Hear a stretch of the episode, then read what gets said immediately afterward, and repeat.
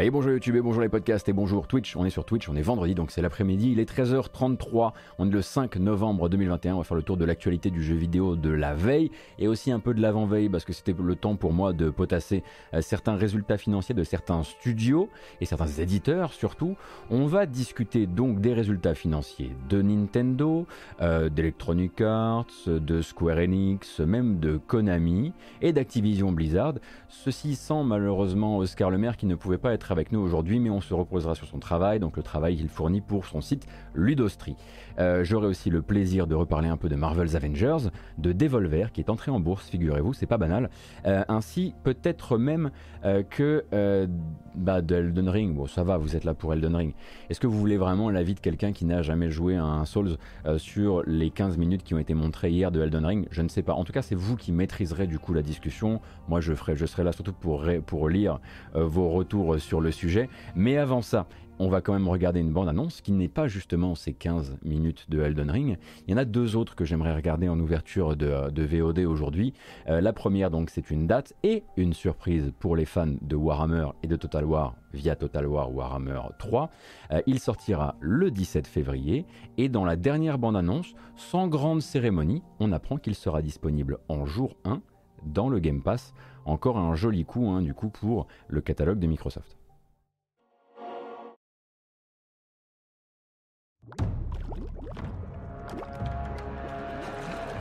In our ears, but the more we race the sound of its toll. We'll thunder and feast on any man, any beast. Doesn't matter, we'll snack on them all. The stragglers we didn't consume are dropped in our sacrifice too. They scream and they run, but that's part of the fun. Cause the ogres are coming to get ya!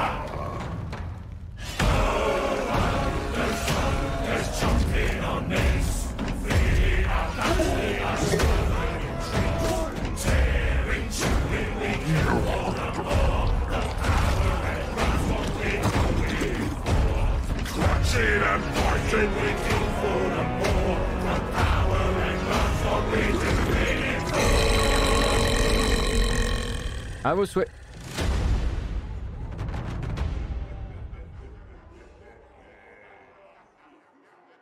Alors ça m'a permis, en plus de ça, de satisfaire une de mes passions, les champs de bars et de tavernes.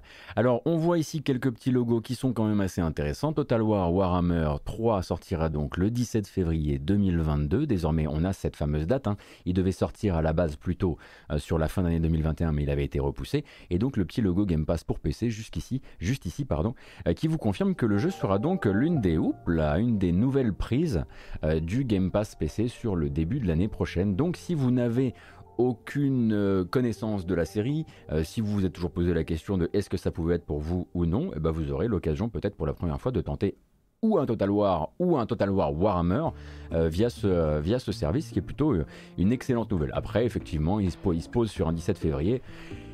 Et en ceci, il n'est pas particulièrement original, puisque le mois de février, vous le savez, est déjà complètement bouché dans tous les sens.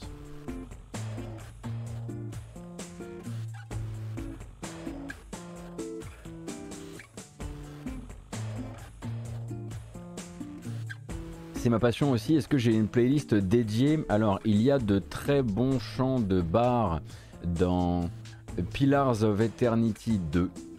Euh, notamment des chants, euh, des chants euh, irlandais qui ont été réécrits et réinterprétés pour l'occasion, sont très bien, puisqu'en fait tu as un bateau dans Pillars of Eternity 2 et tous les chants de bateau sont très bien. tu dois aussi en avoir dans Pathfinder, si je dis pas de bêtises. également dans Black and White, si vraiment on veut remonter très très loin. Faudrait que je fasse une playlist dédiée, effectivement. Dans Black Flag, bien sûr, tous les chants de marins, des jeux, voilà, des jeux avec. Euh, Bard's Tale. Bard's Tale a de très très chouettes chants de taverne. Effectivement, euh, me voit. Bard's Tale 4. On a des très très bien, ouais. Euh, et puis après, bon bah voilà, il y a ceux de, il y a ceux de WoW, etc. C'était la petite parenthèse chant de taverne. je pensais pas qu'on allait effectivement passer par là cet après-midi, mais pourquoi pas. et il y en a un autre, hein, évidemment, hein, qui, qui a fait forte impression dans les derniers jours, qui lance effectivement son launch trailer un peu en avance, euh, puisque une partie seulement des gens peut y jouer pour le moment. Il s'agit de Forza Horizon 5, dont les tests sont tombés, hein, un jeu qui a eu un accueil euh, critique absolument, absolument éclatant, et qui est donc disponible si vous prenez un pass VIP avant sa sortie. Hein. vous pouvez déjà y jouer si vous prenez un pass spécial qui coûte plus cher.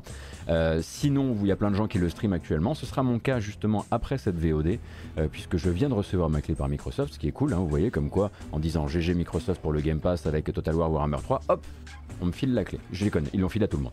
Euh, mais donc Forza Horizon 5, un trailer de lancement, qui n'est à mon sens pas le meilleur de la série dans les trailers de lancement, mais bon, c'est pas grave.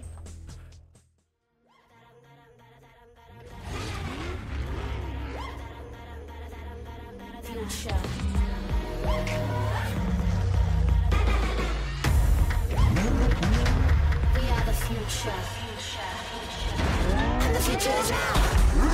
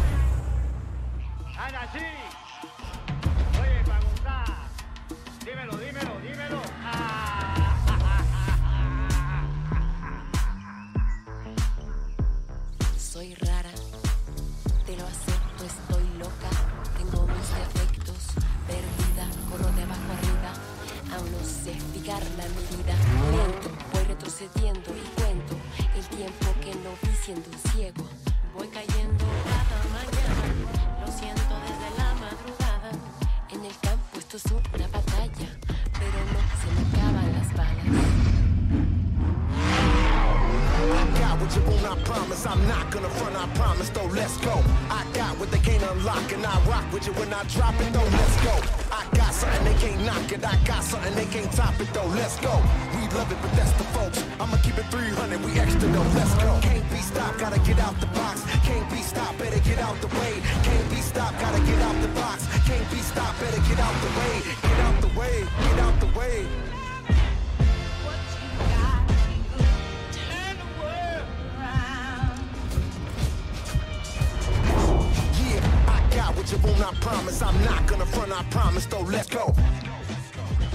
Et voilà donc officiellement disponible hein, le 9 novembre, mais on aura l'occasion pour certains euh, qui ont décidé de payer, soit de se faire rincer comme ma pomme, euh, de jouer au jeu en avance. Alors on rappelle hein, que cette fois-ci ce monde ouvert plus grand que jamais pour la série Forza Horizon 5, euh, ça se passe justement au Mexique. Très très hâte du coup de découvrir les radios. Il y a un morceau qui m'a particulièrement tapé dans l'oreille euh, sur cette bande-annonce, hein, c'est le deuxième.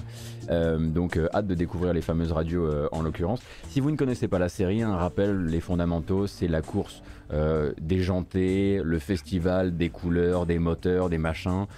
Une grande quantité d'assistances qui sont activées par défaut sur les voitures, mais la possibilité de désactiver énormément pour avoir beaucoup plus de contrôle ou de manque de contrôle euh, sur votre véhicule. Et en gros, souvent le jeu de voiture de ceux qui n'aiment pas les jeux de voiture, c'est un peu comme ça que j'ai l'habitude de l'appeler puisque effectivement c'est un jeu que j'attends chaque année, enfin à chaque, à chaque euh, édition très très fort. Et il a eu effectivement un accueil critique euh, tout à fait, euh, fantastique. Hein. C'est les 10 sur 10 et les 5 sur 5 un petit peu dans tous les sens.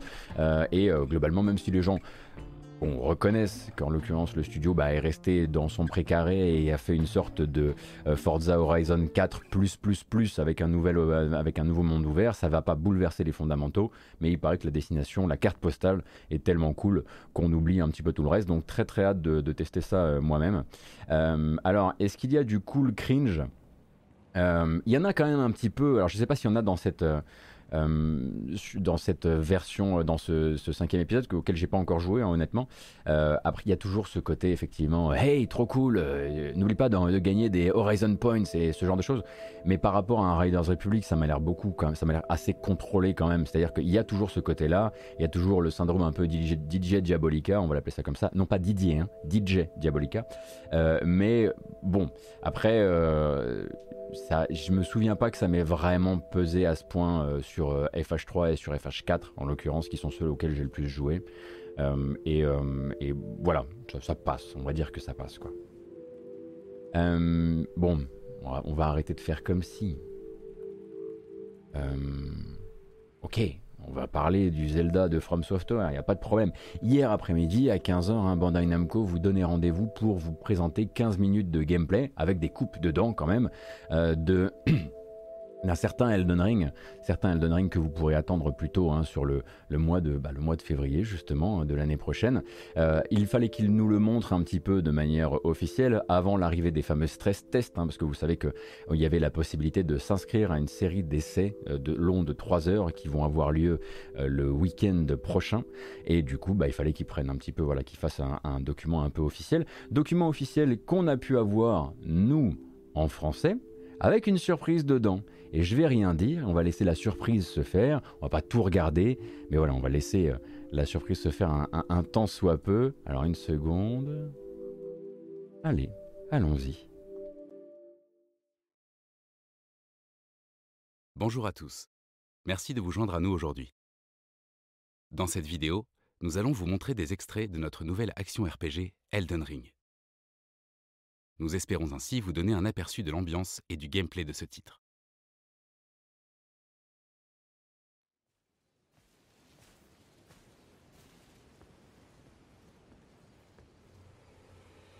Elden Ring se déroule dans une contrée nommée l'Entreterre.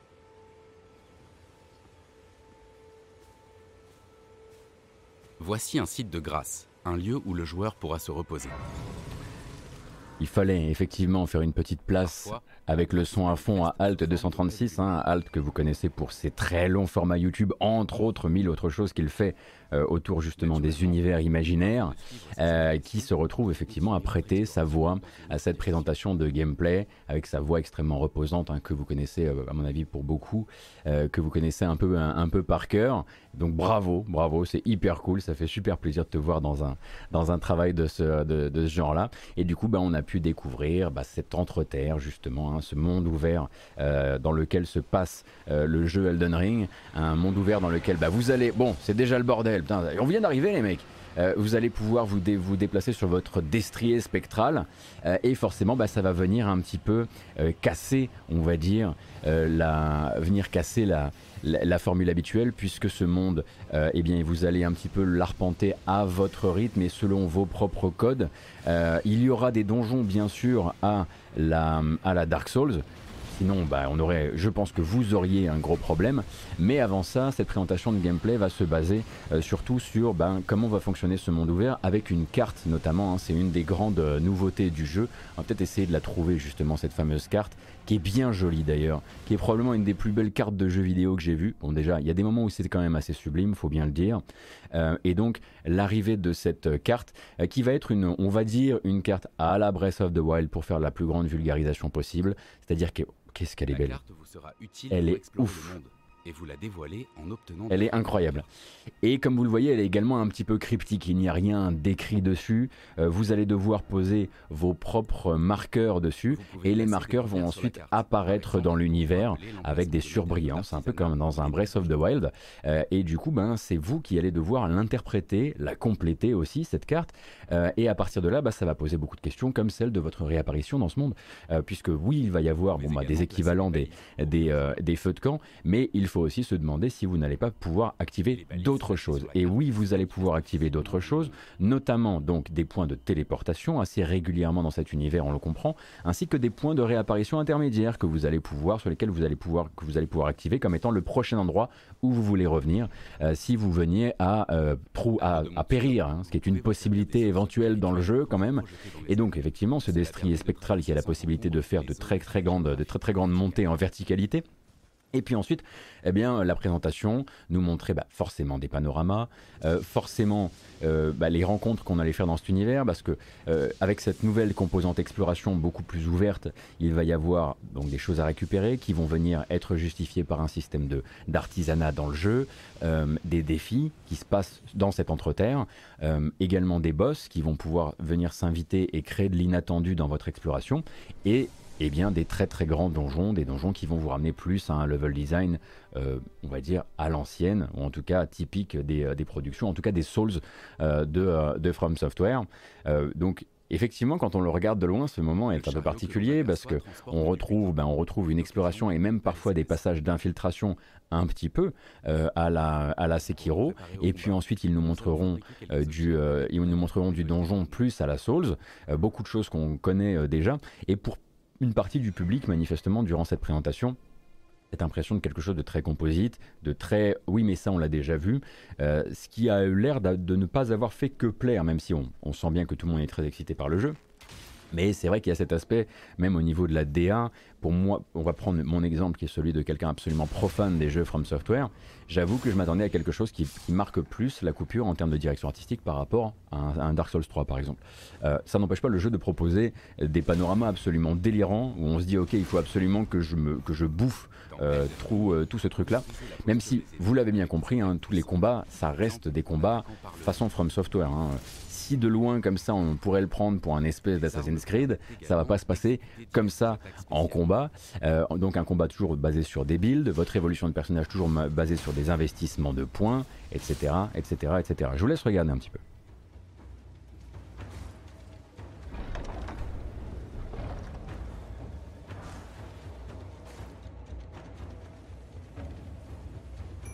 Face à une situation périlleuse, vous pouvez invoquer des esprits qui vous assisteront au combat. Les esprits sont très variés. Ce que vous venez de voir, c'est une touche attitrée pour sauter. Ça va faire bizarre à certains, on l'imagine, et cette présentation, ce sera aussi l'occasion euh, de vous rappeler que oui, vous pourrez invoquer d'autres joueurs. Alors, vous avez des invocations selon votre, votre style de jeu, mais vous pourrez aussi faire venir euh, euh, de, d'autres joueurs dans votre partie pour vous aider face à un boss, et vous aurez aussi du joueur contre joueur, hein, comme le veut un petit peu la tradition. et, je crois que j'ai un petit peu fait le tour de ce qu'on est censé apprendre de nouveau dans cette présentation. Ensuite, c'est vraiment les images qui parlent.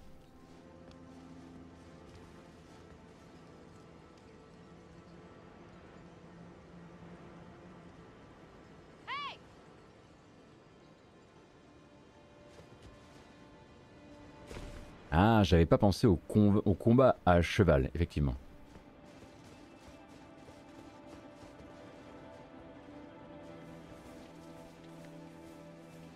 Des créatures redoutables hantent cette forêt. Nous allons devoir faire preuve de discrétion.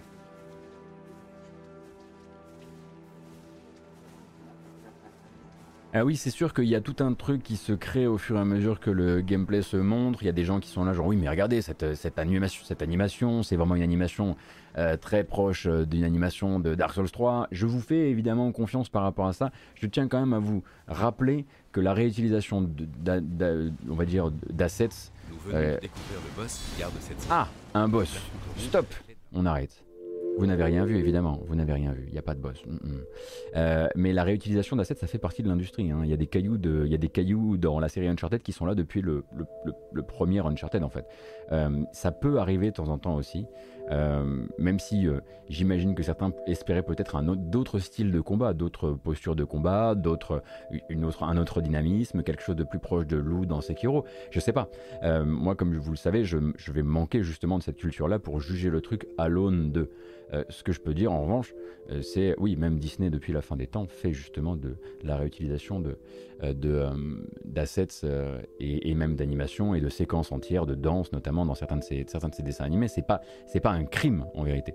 Après, effectivement, il y a un, certain nombre de choses qui fait que entre la DA et le reste, il y a ce côté bah, Dark Souls 4 quoi pour une partie du public, encore une fois. Hein. Je ne vais pas vous mettre, euh, je vais pas vous, attribuer des mots qui ne sont, pas les, qui sont pas les vôtres. Ce qui est sûr, c'est que moi, j'ai envie de jouer à ce jeu. J'ai peur, évidemment, parce que 10 euh, ans à, ne, pas jouer à ces jeux-là fait qu'on finit par se faire des montagnes probablement de choses tout à fait humaines.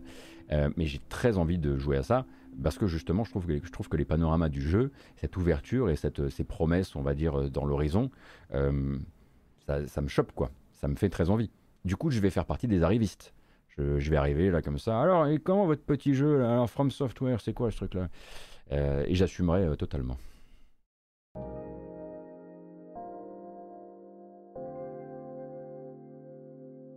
Alors, pour euh, George Martin, si on a bien suivi ce qui s'est passé, parce que c'est vrai qu'on le, euh, on, en, parle assez régulièrement, mais j'oublie de, de, le rappeler. Donc, euh, l'auteur du Trône de Fer a donc prêté sa plume à From Software pour Elden Ring. C'est pas lui qui va écrire les personnages a priori. C'est pas lui qui va écrire les dialogues non plus. Ce que vous allez avoir, c'est en gros le Silmarillion de, du Seigneur des Anneaux a été écrit par Martin. Donc en fait, c'était il y a longtemps et il a écrit le lore de, de, l'entre-terre de ce monde. À quel point c'est écrit? À quel point, bah, parce qu'avec euh, si la narration se fait euh, encore une fois euh, par les petites choses, par les descriptions d'objets, etc. si c'est bien fait, et si on sent sa patte, et si on sent quelque chose de voilà d'intéressant autour de ça, ça vaudra effectivement le coup d'en avoir fait, d'en avoir fait une sorte de, sorte de publicité. mais vous attendez pas à vraiment, avoir des références quoi. Ah non, pas du tout, euh, ne c'était pas tourné vers toi du tout. Oh là là, mais on est carrément. Il euh, y a du. Il y a de la lumière dans, dans ma pièce? Qu'est-ce qui se passe? On, en profite, hein, c'est pas. C'est vraiment parce que c'est l'après-midi.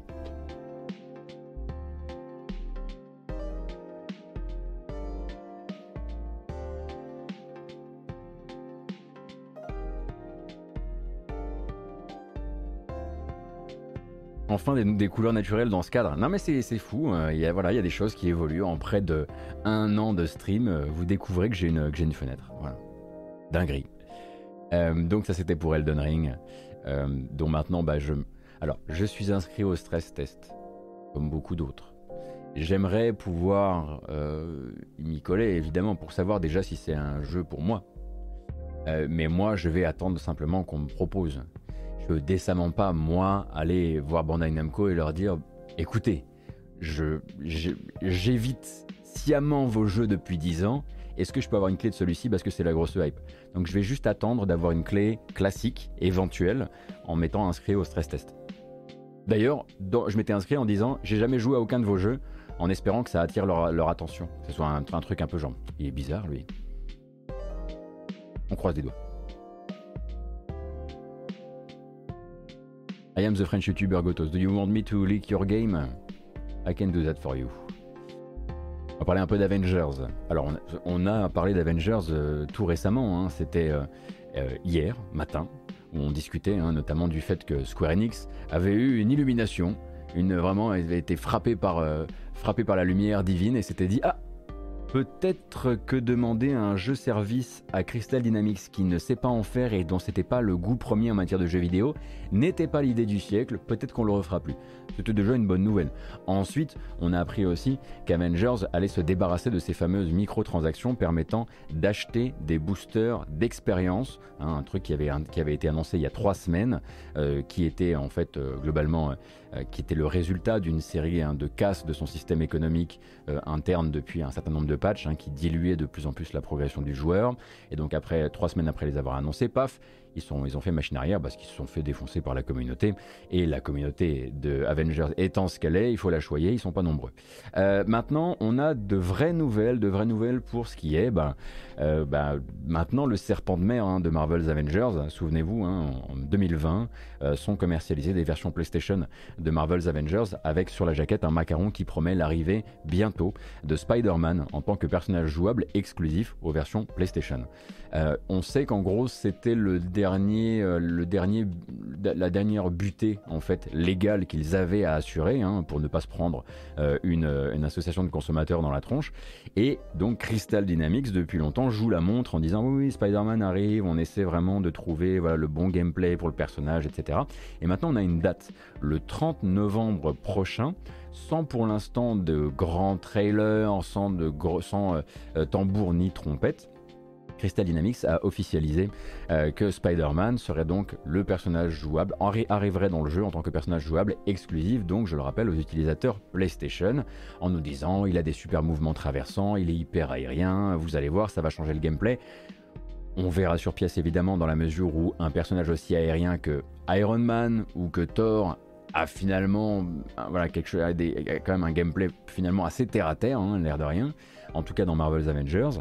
Euh, et du coup, il bah, faudra voir un petit peu de quoi il retourne. Donc ça, c'est pour les utilisateurs PlayStation. Et pour les utilisateurs qui viennent de toutes les plateformes, il y aura un nouveau patch. Et ce nouveau patch, ça apportera donc un nouveau raid, un nouveau raid, à 4 joueurs contre Claw, donc euh, contre Ulysse Claw.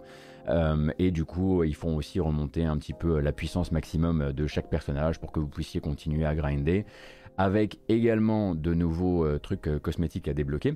Et on a pu aussi euh, voir dans cette feuille de route, enfin dans cette feuille de route, dans cette annonce, l'annonce d'une réduction du prix euh, des cosmétiques qui étaient achetables uniquement en, argent réel. Notamment, il me semble que ça concerne aussi les fameux costumes du MCU, hein, du Marvel Cinematic Universe, qui pour l'instant étaient des costumes que vous, enfin, qui sont des costumes que eux, ils ont dû négocier à prix d'or et qui, du coup, euh, ont dû être, ont dû être, enfin, n'étaient disponibles qu'en argent réel.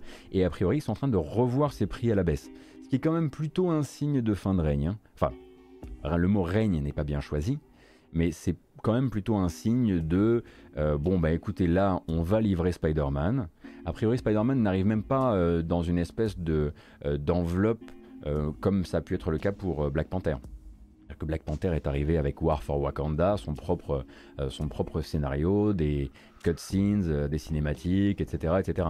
Là, a priori, Spider-Man, ils disent qu'il arrive avec son propre événement qui risque d'être une petite série de missions, mais en tout cas, la manière dont il l'annonce n'a rien à voir avec l'annonce de War for Wakanda, pour l'instant en tout cas, tant qu'il n'y aura pas de trailer, et ça laisse penser que voilà, c'est le personnage qui va arriver dans le jeu, mais il n'arrive pas avec tout un gros pack euh, de contenu autour de lui.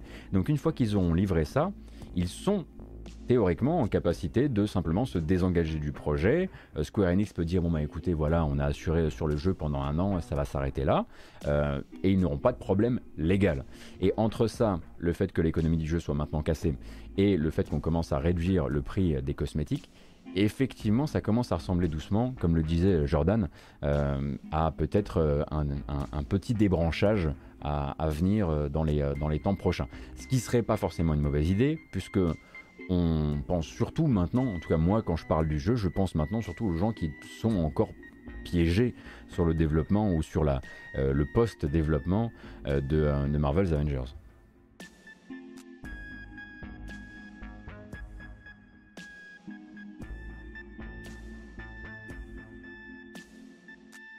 Maku Porter Bridges, en même temps, quand à côté tu as les jeux Spider-Man et Guardians of the Galaxy où les costumes du MCU sont inclus gratuitement, faire des costumes à 15-20 boules, ça fait mal.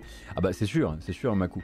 Euh, d'autant qu'en plus, j'ai été extrêmement surpris de ce côté-là euh, par, euh, par Guardian de la Galaxie, qui vous dit littéralement, bon bah en gros, tu pars euh, tu, pars là dans un coin, y a un, bon, l'exploration n'est pas incroyable, hein.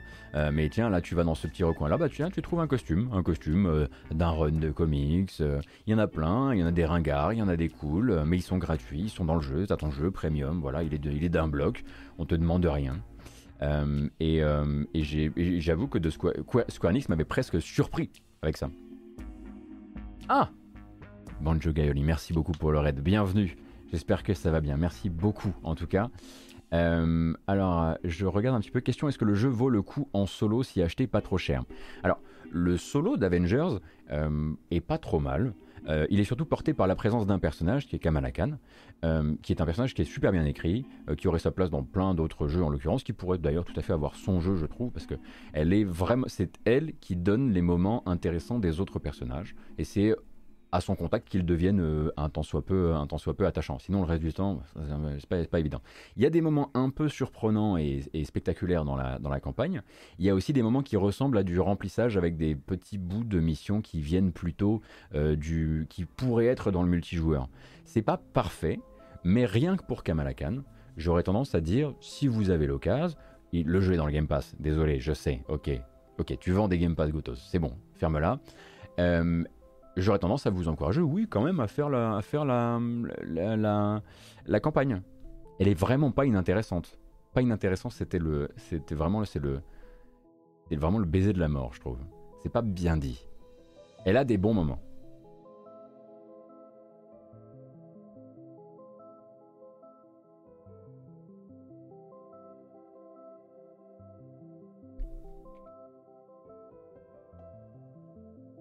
Le fait que les costumes gratuits de Guardians of the Galaxy soient placés dans des petits recoins pas ouf niveau explo me fait me dire que c'est clairement une réaction à Avengers. Ah, tu veux dire qu'ils auraient rajouté ça en mode on n'avait pas pensé à rajouter des costumes à la base, euh, mais on s'est dit qu'on allait faire preuve de cette générosité là en plus.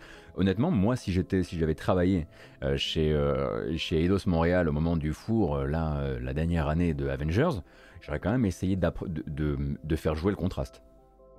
Je sais pas si, si je sais pas vraiment si c'est comme ça que fonctionne le développement de jeux vidéo en vérité.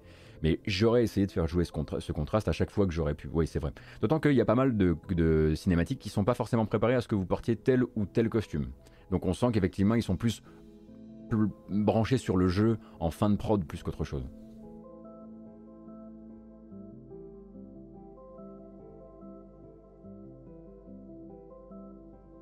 C'est un jeu solo sur Guardian, s'il n'y a personne à qui montrer ton skin, c'est plus rare les skins payants en ligne. Oui, je suis d'accord, Systolic, effectivement. Bah oui, tu profites aussi euh, de tout de cet écosystème premium quoi. Et solo. Mais ceci dit, les costumes sont vraiment plus intéressants dans Guardians que les ponchos euh, de, euh, de Jedi Fallen Order, un jeu pour lequel j'ai euh, beaucoup de beaucoup de d'affection. D'ailleurs, je voudrais bien le refaire en stream un de ces quatre. Alors, ça c'était donc pour Avengers, on le rappelle, le 30 novembre arrivera donc ce fameux Spider-Man, le temps attendu pour les joueurs PlayStation et pour les autres, donc l'arrivée euh, d'une épreuve à 4 joueurs, un raid pour aller botter le cul de Ulysse Claw. On va parler de Konami, qui eux en fait avaient un rendez-vous avec vous normalement en novembre. Mais ça va pas se passer comme ça du tout en fait. Hein. On savait que eFootball était dans la panade. On savait donc que fin octobre devait arriver euh, sur le socle technique qui est plus une démo qu'autre chose de eFootball le premier patch, le patch 1.0 qui venait du coup rajouter ce qui devait en faire le début de ce fameux le, début de ce fameux euh, free-to-play euh, footballistique que vous attendez toutes et tous évidemment.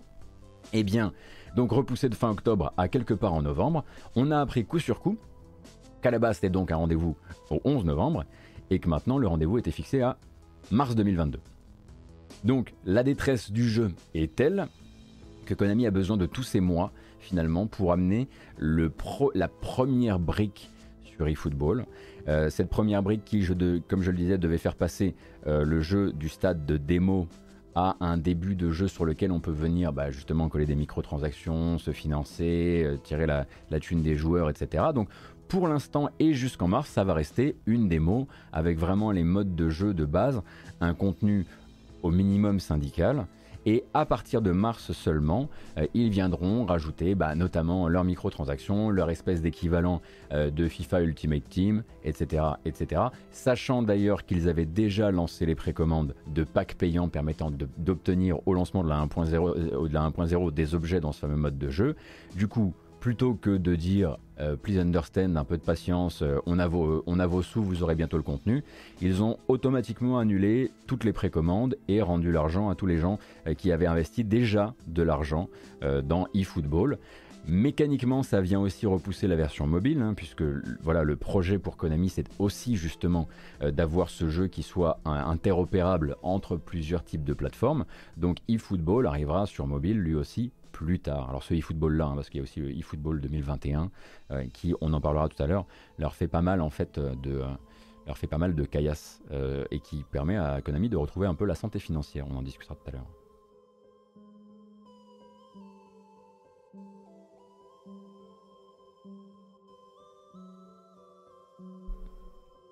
Le patch fin octobre, c'est juste un patch de gameplay qui est toujours Ah Merci Yanstone91, tu me permets d'affiner le trait. Donc il y a bien ce patch lié au gameplay, ah oui, lié au, euh, tu veux dire à la, base de la base des problèmes de gameplay du jeu qui lui est toujours prévu pour le 11 novembre. Et c'est la 1.0 qui est décalée au, printemps. Euh, mais la 1.0, on est d'accord qu'elle était aussi attendue pour novembre, n'est-ce pas? Hein, Je voilà. D'accord, il y avait deux fils euh, différents. Merci. Bah là, forcément, on est un petit peu moins dans mon expertise habituelle. Je sais pas trop ce que c'est mon expertise habituelle, mais vous voyez un peu vous voyez un peu l'esprit quoi. Voilà donc pour Konami. Petite surprise hier, du côté de l'Epic Game Store, en apprenant donc, c'est plutôt un coup de pub, on a participé à un gigantesque coup de pub dont je ne je, je, suis pas sûr de, voir, de voir tous les tenants et les aboutissants, sinon le coup de pub. Donc l'arrivée sur Epic Game Store au nez et à la barbe de Steam, qui a essayé pendant longtemps de capter ces jeux-là, des jeux de chez Riot Games. Alors attention, il y a une petite surprise. Donc ça veut dire que League of Legends, euh, Teamfight Tactics, Runeterra, Valorant seront dès à présent téléchargeables via l'Epic Game Store. Vous pouvez les rechercher dans la barre de recherche de l'Epic Game Store et les télécharger. Alors pourquoi Déjà, comment? Parce qu'en vérité, quand vous allez décider de télécharger LOL par exemple sur Epic Game Store, vous n'allez pas télécharger le jeu, vous allez télécharger le lanceur Riot Games. Et à partir de ce lanceur Riot Games, vous pourrez télécharger les autres jeux de chez Riot. Donc en l'occurrence, c'est juste la mise à disposition du portail Riot Games dans l'Epic Game Store, comme l'Epic Game Store euh, pourrait vous donner accès ben, au lanceur et au portail de itch.io. Hein, c'est déjà le cas. Euh, donc c'est plus pour le coup de pub quelque part, pour dire, ben, regardez, euh, c'est simple, ils ne sont jamais allés sur Steam, ils sont venus chez nous. C'est peut-être aussi quelque part la possibilité ben, de se montrer comme toujours plus ouvert, hein, on en a déjà parlé la possibilité aussi, bah, quand ils feront appel face à Apple, euh, de pouvoir dire bah, regardez, chez nous, les portails d'autres jeux, avec les écosystèmes financiers d'autres jeux, on les laisse on n'essaie pas de prendre de l'argent dessus. Vous savez, le fameux truc, hein, il faut toujours qu'ils remontrent pas de blanche et qu'ils remontrent qu'ils sont meilleurs finalement euh, que Apple, en tout cas que ce qu'ils reprochent à Apple, ils ne le pratiquent pas chez eux. Euh, et puis bah, la possibilité aussi au passage bah, de se faire ce coup de pub là et de faire rentrer, ça j'avoue que c'est la, petite punchline un petit peu dans cette affaire, de faire rentrer donc le personnage de Jinx qui va arriver dans Fortnite, donc sous la forme d'une skin, ce qui en fait en fait la toute première ambassadrice d'un jeu Riot dans un titre non développé par Riot en 12 ans d'existence. Et ça c'est effectivement un peu la punchline et ça donne cette petite bande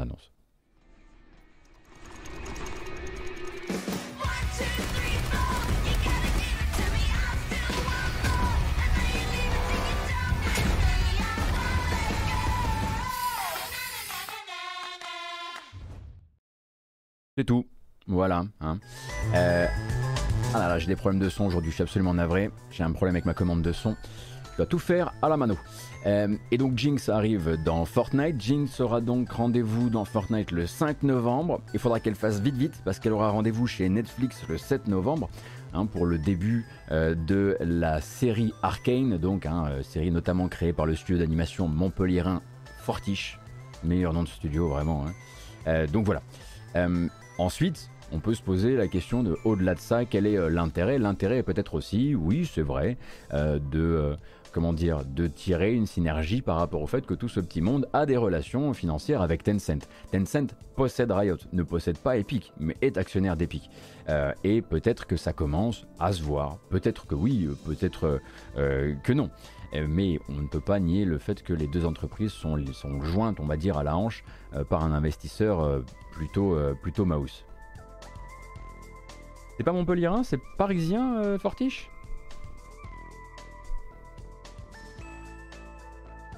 Ils sont basés à plusieurs endroits, hein, me semble-t-il.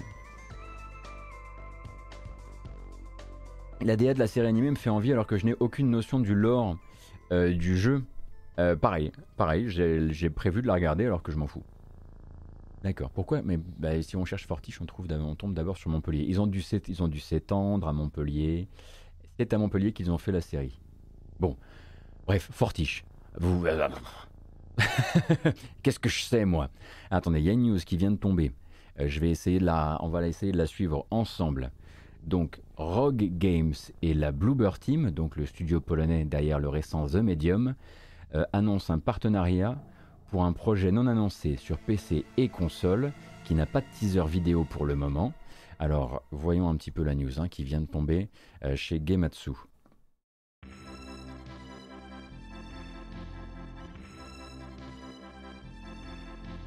Donc Rogue Games, donc euh, monté par des, des, vétérans venus de chez Sony Interactive Entertainment, Activision, Apple et Electronic Arts, très bien.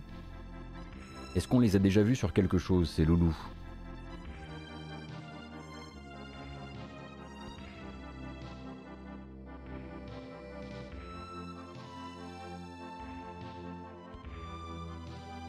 Mais c'est pas eux qui sont sur Wipeout Rush?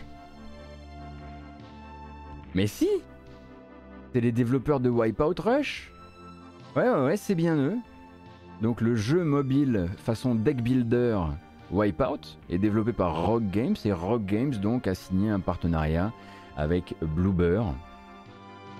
Du coup Bluebird euh, sera donc euh, bon et on le sait ils ont beaucoup de projets donc ils sont sur un Silent Hill ça c'est bon on va commencer à arrêter de tourner autour du pot voilà ils sont sur un jeu d'horreur avec euh, Konami sur une licence connue d'horreur de Konami bref ils sont aussi sur un projet pour Take Two si je dis pas de bêtises ils ont Layers of Fear 3. Euh, et du coup, celui-ci, donc, euh, en collaboration, donc, euh, c'est Rock Games qui va éditer et Bluebird qui va développer. Très bien. Ok. Donc rien à voir du coup hein, avec. J'imagine que Rock Games est aussi éditeur hein, seulement du, du Wipeout mobile.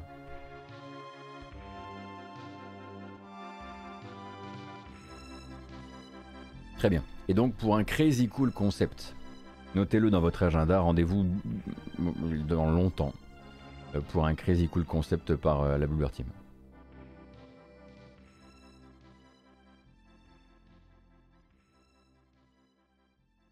Et j'en ai parlé dans le sommaire tout à l'heure, euh, l'arrivée, donc l'entrée en bourse de Devolver Digital. Donc Devolver, c'était dans l'air depuis un certain temps. Il y avait eu des rumeurs qui avaient été notamment meilleur Final Fantasy. Avait été notamment euh, démenti pendant un temps par Devolver hein, d'entrer en bourse et désormais c'est officiel, c'est officiel depuis hier.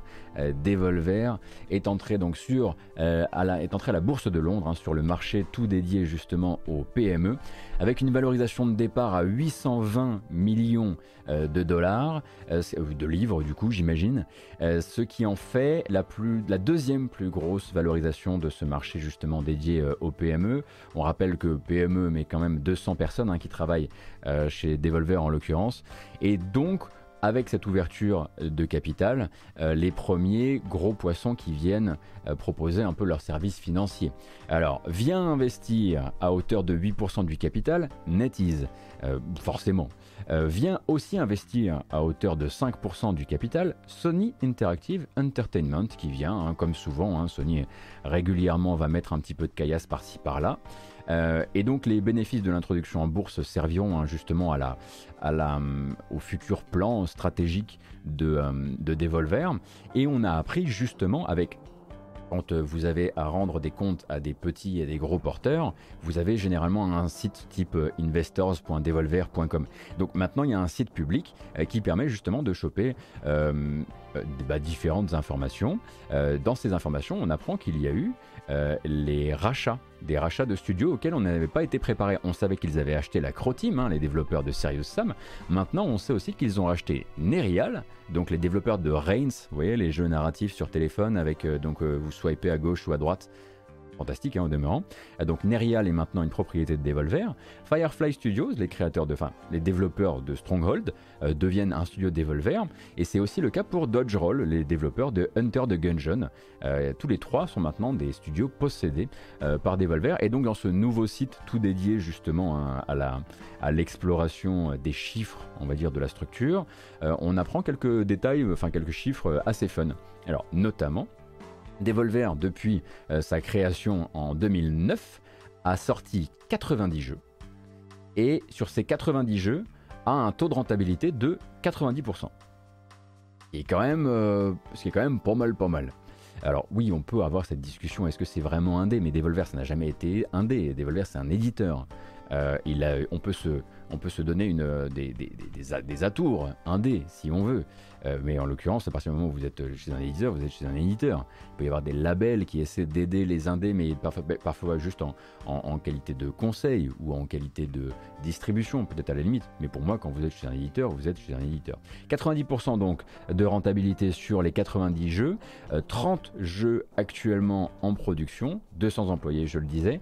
Un plan éditorial qui voudrait en fait sortir 12 à 15, à 15 E, 12 à 15 jeux an, et un marché qui se place d'abord sur le PC et ensuite sur console, et puis mobile éventuellement. Ce qui nous permet d'ailleurs de raccrocher avec la news de mardi, hein, parce que mardi matin on avait discuté du fait que le top Steam de la semaine dernière nous avait surpris par la sixième place, qui était donc celle de Inscription, hein, le dernier jeu de Daniel Mullins, qui est donc une signature de chez Devolver. Et il a l'air de se, voilà, de se débrouiller plutôt euh, pas mal, euh, quand même, le cher euh, Inscription. Et celui-ci, pour l'instant, est un jeu 100% PC, jusqu'à preuve du contraire, hein, parce qu'on imagine bien que celui-ci va être porté dès, dès, que possible. Et donc, il y a une déclaration officielle de Devolver à ce sujet, évidemment, puisque ils allaient en profiter pour, comment dire, discuter de l'éléphant au milieu de la pièce. Ils sont les, ils sont l'éditeur à contre-courant, ils se moquent des autres éditeurs, euh, ils jouent les punks, ils ont joué les punks pendant longtemps. À l'E3, ils sont sur leur parking euh, à faire des barbecues. Et forcément, quand on entre à la bourse, il y a toute une partie de, de, de la communauté, des observateurs, etc., qui se, disent Ok, mais euh, pourquoi? Et est-ce que vous avez encore votre âme ou bref ce genre de choses? Du coup, la déclaration officielle parle justement de ça. Je vais vous la faire. Hein. C'est une traduction que j'ai tirée de l'article de Gamecult, donc je tiens à remercier Jarod pour la traduction en français. Aujourd'hui, nous sommes devenus une société cotée en bourse. À première vue, cela peut sembler éloigné de l'esprit du groupe d'amis qui a lancé un label de jeux vidéo autour de quelques bières, mais c'est en fait une sorte de validation pour notre équipe et nos partenaires. Nous sommes extrêmement fiers de ce que nous avons accompli au cours des dix dernières années et nous pensons sincèrement que cela nous rendra encore meilleurs. Les employés de Devolver Digital sont toujours les propriétaires majoritaires de leur entreprise, de ceux qui étaient présents à la première réunion autour d'une table de pique-nique à ceux qui ont rejoint l'entreprise cette année. Tout le monde chez Devolver Digital a un intérêt dans l'entreprise et dans son futur. Voilà, pour le blabla officiel, évidemment.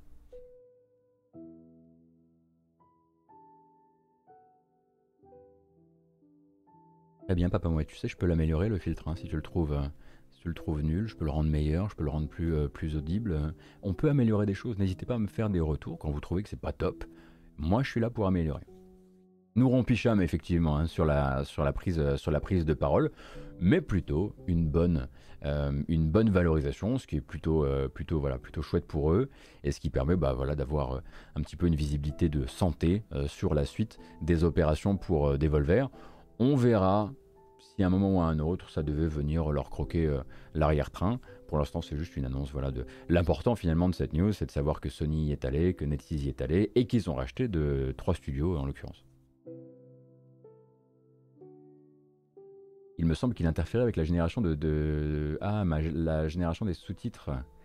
c'est vrai, c'est vrai. Ah, je peux l'améliorer, je peux le rendre plus, je, peux me débrouiller aussi pour que pour que. Euh, bah merci pour le retour en tout cas, hein, c'est c'est bon à savoir. Et donc, qu'est-ce qu'on disait nous aussi avec tout ça? Oui, est-ce que ça fera encore maintenant que c'est coté en bourse le même genre de le même genre de présentation à l'E3. Est-ce que ça ira mettre euh, des petits chassés euh, très humoristiques euh, à une pratique très très Sony, maintenant que Sony a des parts dans la boîte? À voir, on verra.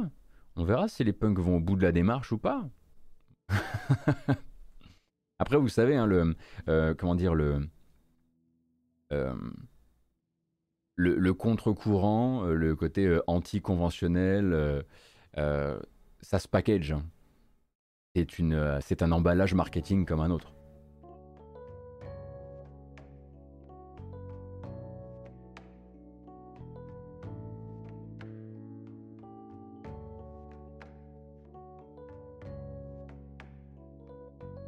on investit tous, on peut devenir actionnaire majoritaire de la boîte. Euh, bah allez, c'est parti. C'est parti. Euh, bah, je vais écouter ce qu'on va faire, c'est que moi je vais, je vais vous vendre des NFT et je m'occupe de prendre les parts euh, chez Devolver ensuite. Ça vous va? C'est un, projet qui vous, qui vous sied?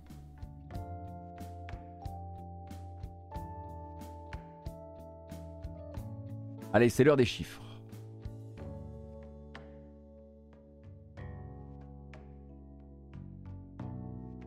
Ah. Let's go les chiffres. Let's go. Est chiffre d'affaires et les bénéfices en très très grande hausse hein, de manière générale. Donc très rapidement, Activision Blizzard. On a beau pas être fan ces temps-ci, pas toujours. Ça va très bien hein, sur ce premier semestre, donc euh, on roule vers une nouvelle année record, plus 17% de chiffre d'affaires, plus 21% de bénéfices d'une année sur l'autre. Electronic Arts, c'est la même chose, des ventes absolument records en termes de vente de jeux, plus 29% de chiffre d'affaires et un bénéfice un peu moins stratosphérique, euh, donc euh, des dépenses euh, très probablement en hausse aussi sur de futurs projets. Konami, on va en parler un petit peu plus de manière un petit peu plus, longue, donc en progression, Konami, figurez-vous, donc et ce malgré hein, la crise actuelle de eFootball, donc plus 20% de chiffre d'affaires et surtout un bénéfice net multiplié par deux entre 2020 et 2021. Rappelez-vous que Konami a vécu une année 2020 euh, extrêmement compliquée, hein, notamment parce que Konami a une activité jeux vidéo, mais il y a aussi le reste. Euh, d'ailleurs, vous saurez, voilà, vous serez peut-être euh, heureux et heureuse de savoir que ce cher, que ces autres activités, les casinos, les salles de jeux, les salles de sport de Konami, hein, au Japon notamment, eh bien reprennent un peu des couleurs, reviennent dans le vert et génèrent même un petit peu de gains cette année, ce qui permet à la société de regarder un petit peu, un petit peu plus, plus de elle, mais ce qui lui permet surtout de regarder devant elle, en fait, hein, ça va être le jeu mobile. Euh, c'est le jeu mobile qui, pour l'instant, porte entièrement euh, l'activité de Konami et surtout le jeu mobile japonais, Yu-Gi-Oh en tête et eFootball 2021 euh, derrière lui.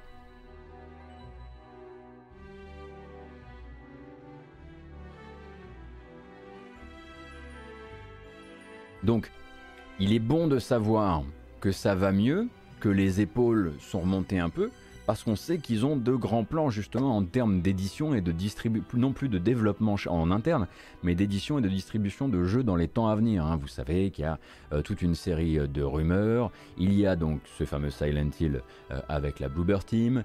Il y a un autre éventuel Silent Hill auprès d'un studio japonais, toujours dans ça c'est de la rumeur. Il y a, et ça ça commence doucement à prendre quand même beaucoup, beaucoup d'ampleur, ce remake de Metal Gear Solid 3, donc développé par Virtuos pour le compte de, de, Konami.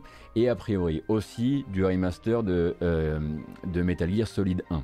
Donc du jeu vidéo, la branche jeu vidéo, elle veut en éditer pour les années à venir, peut-être même pour l'année 2022. Mais pour ça, il fallait aussi que l'entreprise continue pas à plonger. Euh, donc vous saurez euh, qu'il n'est absolument pas question que ça plonge pour le moment. Il y a deux nouveaux Silent Hill euh, qui créent 87. En tout cas, il y en a un dont on comprend maintenant qu'il est en développement, ça c'est sûr, et il y en a un deuxième qui fait partie des rumeurs persistantes depuis le début de l'année.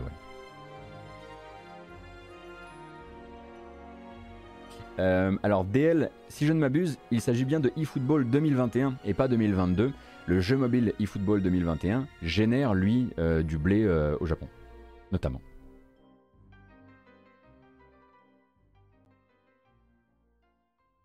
Donc ça c'était pour Konami. Et donc Square Enix euh, accuse un petit peu le coup, mais en fait il faut bien regarder les chiffres et après ça va mieux. Je vous rappelle que tout ce que je vous raconte là, c'est en grande, grande, grande partie basé sur les travaux d'Oscar Lemaire, sur Ludostri, donc Ludostri, Ludo Industrie, euh, le site qui vous aide à mieux comprendre le jeu vidéo. Je vous rappelle que donc c'est son travail de faire ça, de, compiler des chiffres, de vous expliquer la stratégie des éditeurs, de vous faire aussi des historiques, etc. Donc si vous avez envie de soutenir son travail, c'est possible, notamment en allant sur Ludostri, hein, vous verrez qu'il y a une partie qui permet euh, voilà, de l'aider si vous le voulez. Il n'est pas là, mais je lui fais sa publicité quand même. Bref.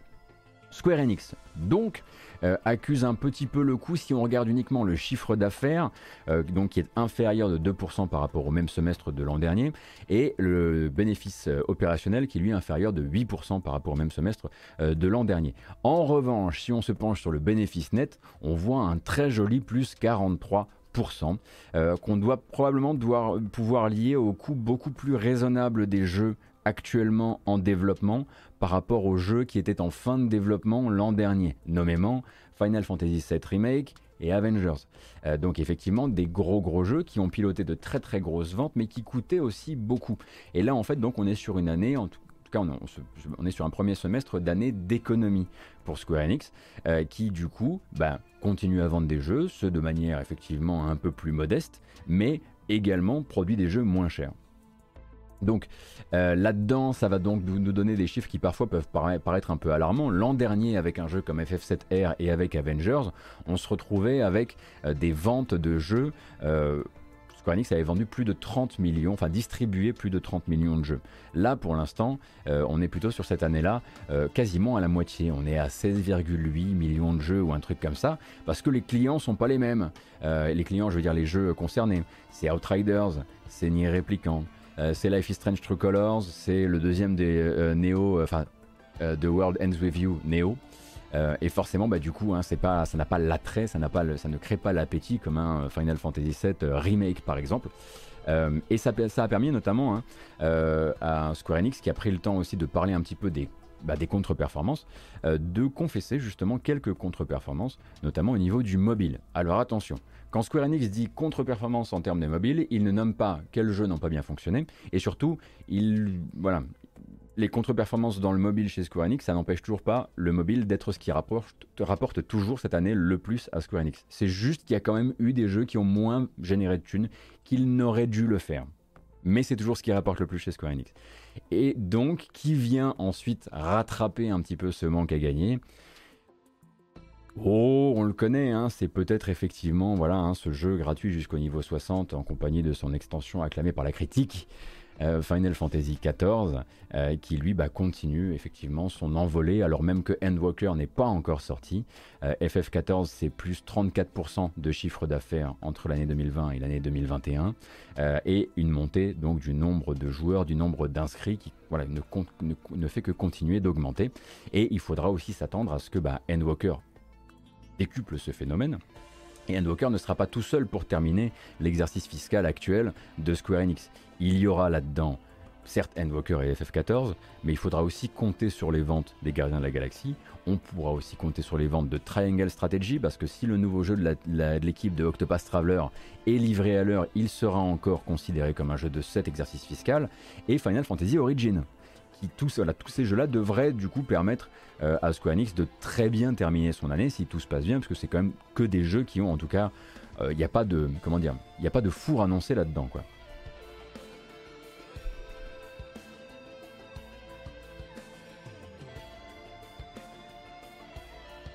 Effectivement, il y a toujours cette discussion autour de l'arrivée de FF14 sur Xbox, dont on sait depuis que Yoshipi euh, l'a dit, euh, que voilà, il le dit, je ne peux plus vous dire désormais qu'il n'existe pas de version Xbox. Ce que je peux vous dire, c'est que c'est pas le bon moment pour en parler. Bon.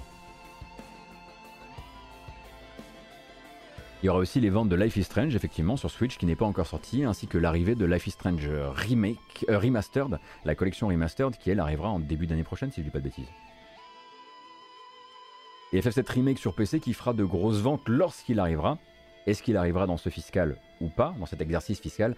Je, me corrige à chaque fois parce qu'il n'y a pas longtemps, quelqu'un dans les commentaires YouTube m'a dit ça serait bien que tu places quand même plus exercice fiscal que fiscal, ça m'énerve. Ok, d'accord, si ça t'énerve, maintenant on va essayer de le faire mieux.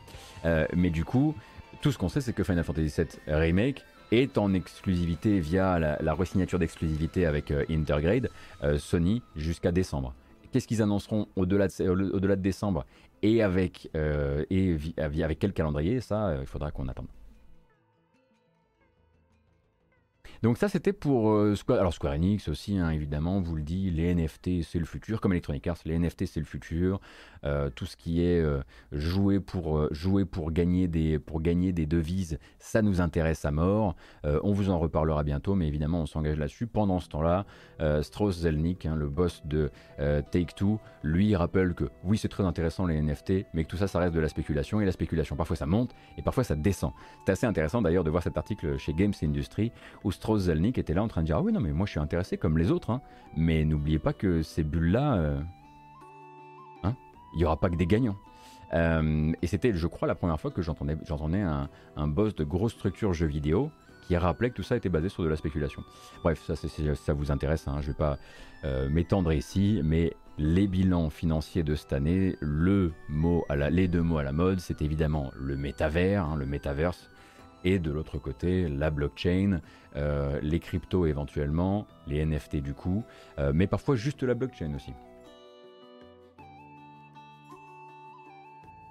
Auquel cas, il peut y avoir plein d'autres utilisations qu'on n'a peut-être pas encore, euh, pour le coup, toutes identifiées. Et moi, n'étant pas un grand technicien ni un grand spécialiste, je ne me risquerai pas là-dedans.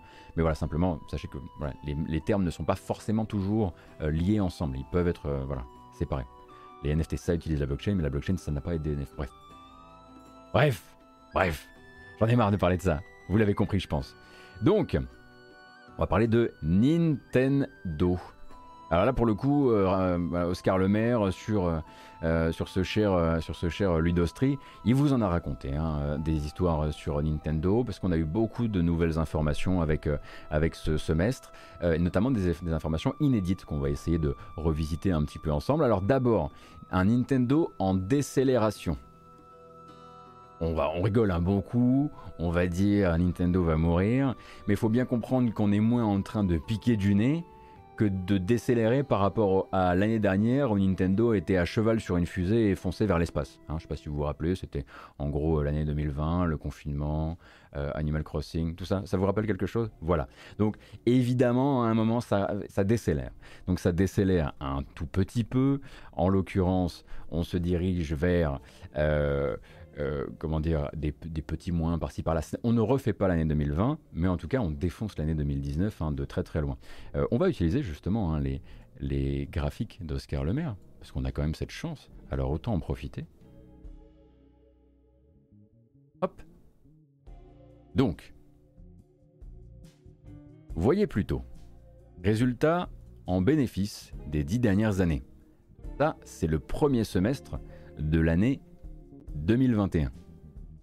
Ça, c'est le premier semestre de l'année 2020. Ça, c'est 2019. Donc vous voyez que quoi qu'il arrive, avec ce premier semestre-là, l'année 2019, une fois qu'elle sera, enfin l'année 2021, une fois qu'elle sera terminée, enterrera de très très très très loin euh, l'année 2019. Donc ça se passe plutôt pas mal, même si c'est vrai que cette année, eh bien, Nintendo n'a pas euh, on va dire les bienfaits, si on peut dire, d'un confinement, euh, mais aussi euh, les bienfaits, on va dire financiers évidemment, hein, d'un confinement, mais aussi un Animal Crossing à distribuer de manière, de manière vraiment globale. Mais pour replacer un petit peu les trucs dans le contexte, hein, si on se dirige vraiment vers le, vers le bénéfice net, on se retrouve quand même avec un Nintendo qui bah, va mettre enfin avec le bénéfice opérationnel, pardon, qui va mettre une belle pâtée à une bonne partie de l'industrie. Hein. Euh, c'est une vitalité assez forte. 1,6 euh, milliard sur le milliard pardon sur le seul premier semestre, euh, quand on était à 712 millions sur le seul premier semestre 2019, c'est plus qu'Activision qui fait environ, environ 1,5 milliard. et où, si vous voulez confronter ça par exemple à un consolier, euh, Sony, Microsoft, on ne peut pas parce qu'on a encore une fois pas les chiffres, hein, c'est comme d'habitude, mais c'est plus que Sony également sur le premier semestre. Enfin, l'activité jeux vidéo de, Sony, évidemment, vous vous en doutez bien. Et donc, euh, on a aussi bah, là-dedans, vous aurez l'occasion d'aller chez Oscar hein, pour voir vraiment euh, tous les trucs. tous les graphiques par semestre, par jeu, par plateforme, les comparaisons à travers le temps, etc mais du coup aussi d'autres choses sont arrivées, des choses dont on avait déjà un petit peu discuté avec Oscar Lemaire ici, notamment bah, le fait que Mario Kart 8 euh, Deluxe était en train, juste, en train justement de réaliser, euh, bah, euh, l'impossible, venir détrôner dans sa propre série Mario Kart, oui. On le savait avec les projections de vente, on y était quasiment. Bah, maintenant, c'est fait, c'est officiel. Mario Kart 8 Deluxe qui a encore réussi à se vendre, si je ne m'abuse, euh, attendez une seconde. 1,6 million de copies durant le dernier trimestre. Ça va les mecs, c'est pas GTA 5, mais ça va. Euh, eh bien, euh, est venu maintenant enterrer MKOI et devient le Mario Kart le mieux distribué de sa série. dans les récentes performances, on a Skyward Sword, Skyward Sword HD qui est quasiment maintenant. Alors attendez, je vais essayer de nous trouver Skyward Sword. donc voilà, le voici eh bien vous le retrouverez en train de battre doucement le record de Skyward Sword, le jeu d'origine sur Wii. Donc en fait, on est là, il n'a pas fait trop de bruit. Euh, on a cru qu'il y avait juste les clients, les bons clients qui l'avaient acheté, mais il s'est écoulé quasiment. Là, c'est voilà, le, record sera bientôt battu, autant que le Skyward Sword d'origine, ce que je n'aurais euh, jamais euh, imaginé pour le coup.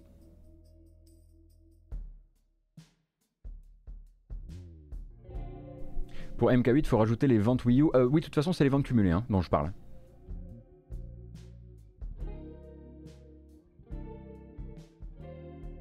Alors on va parler évidemment de tout ça. Hein. Alors Mario Golf également, euh, Mario Golf Super Rush. Bon bah celui Super Rush. À chaque fois ça me fera beaucoup rire parce que c'est vrai que le jeu est un peu cher. Euh, donc Mario Golf euh, Super Rush est le Mario Golf le plus vendu de sa série, ce qui n'est pas vraiment étonnant parce qu'il y a le parc installé des, des Switch et aussi parce que bah, Mario Golf ça reste quand même un reste un jeu de niche, hein, on peut dire ça comme ça. En tout cas, c'est pas une très très grande vente hein, chez, chez Nintendo. Et là-dedans, on va aussi avoir donc euh, un Nintendo qui bah, se prépare à la suite et se prépare notamment euh, à au problème qu'il risque de rencontrer en termes d'acheminement des composants et euh, de production des composants. donc Nintendo se prépare à distribuer un peu moins de Switch qu'il ne pensait en vendre à la base. Normalement, pour les ventes annuelles, ça devait se terminer sur du 25,5 millions de Switch. Ils se sont dit, on n'arrivera pas. On va essayer déjà d'en distribuer 24 millions. Ça va, hein, ça, va, ça va, ça, ça, devrait pas non plus leur faire un trou dans les poches. Euh, mais en l'occurrence, voilà, ils se sont dit là, ça va être compliqué, euh, on va pas réussir à suivre suffisamment la demande, on n'en produira que tant, donc on essaiera d'en vendre que tant. En revanche, ils se, voient, ils se verraient bien vendre plus de jeux que prévu. Donc leur première projection pour cette année, elle était à 190 millions de jeux écoulés. Ils l'ont remonté à 200 millions. Et du coup, dans ce calcul-là, ça leur permet de se dire qu'ils vont péter les objectifs, de finance euh, les objectifs financiers pardon, qui s'étaient fixés à la base.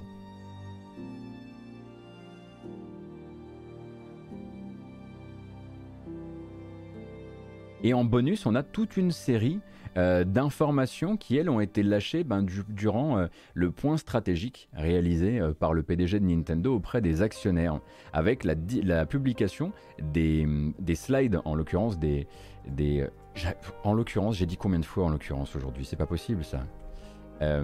Bah, du PowerPoint utilisé pour ça. donc ça va nous servir et on va pouvoir s'en servir en passant par la news de Gamecult. Merci Gamecult.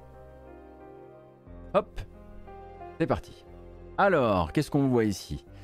92,87 millions de Switch distribués, distribués non pas vendus dans le monde au 30 septembre, avec une estimation des ventes réelles de la console qui toucherait là les 90 millions selon Nintendo, et donc a priori une projection de la barre fatidique euh, des 100 millions, euh, espérée d'ici la fin non pas de l'année 2021, mais de l'exercice fiscal 2021-2022. Euh, là-dedans, on a aussi, bon, bah, ça c'est plus, ce graphique-là, c'est plus du pur flex, hein, on va dire ça comme ça.